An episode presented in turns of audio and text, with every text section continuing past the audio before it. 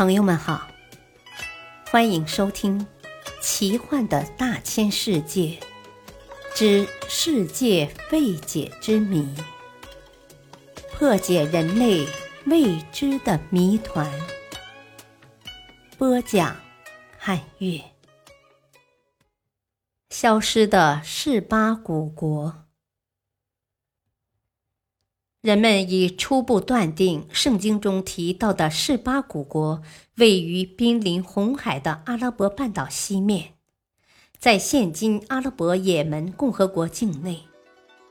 它是公元前十世纪兴盛一时的文明古国之一，在古代东方的发展史上曾起过积极影响。示巴古国由于紧靠当时的通商要道。红海同与红海相接的以色列、埃及、埃塞俄比亚、苏丹等国结成了密切的贸易关系，商业一度十分发达。示巴古国盛产香料、宝石和黄金，这使它在产品交换中处于十分优越和有利的地位。据说。示巴商人当时已经会利用红海的季风之变远洋航行了。他们在每年二至八月海风吹向印度洋和远东时，便加大对这个地区的贸易运输量。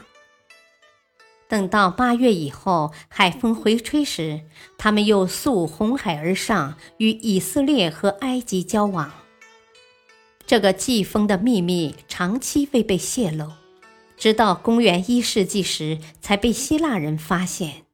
士巴的陆路贸易也很发达，骆驼商队活跃在阿拉伯半岛和西亚的广阔地带上。示巴古迹的发掘已透射出这个文明古国的奇光异彩，但失落的示巴文化这个历史之谜还远未全部揭开。公元前十世纪中叶，当以色列王国在国王所罗门的治理下国泰民安、兴盛至极的时候，异国君主示巴女王因仰慕所罗门的智慧和声名，在庞大的护从队陪同下，带着香料、宝石和黄金，浩浩荡荡地抵达耶路撒冷，拜见以色列国王。不过，圣经中并没有说明她的名字，只是称她为南方女王，并说她来自极远之地。她向所罗门提出了很多深奥离奇的问题，所罗门王一一解答。女王对此十分满意。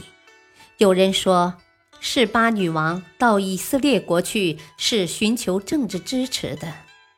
一个以商业起家的国家，需要在广大的地区获得世界超级大国的安全承诺。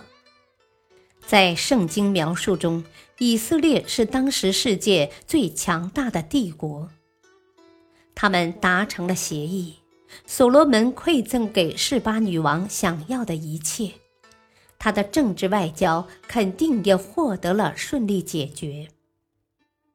示巴女王在圣经中偶然闪烁的神秘色彩，引起了历代史学家、文学家、行吟诗人和民间艺人的极大兴趣。由此而生的种种异想、传说，更显得浪漫离奇，甚至荒诞不经。在中世纪流传很广的一个传说里。示巴女王被说成是预晓耶稣将受难于十字架的女先知。除了这种神乎其神的传闻外，示巴女王在中世纪和文艺复兴时期的宗教艺术中，时而作为美丽的女王形象，时而又作为丑陋的女巫形象交替出现。有关示巴女王的种种传说，尽管充满了传奇色彩。但显而易见的是，他们都缺乏考古或文字所提供的可靠依据。是巴女王是否确有其人，至今还是一个谜。感谢收听，下期再会。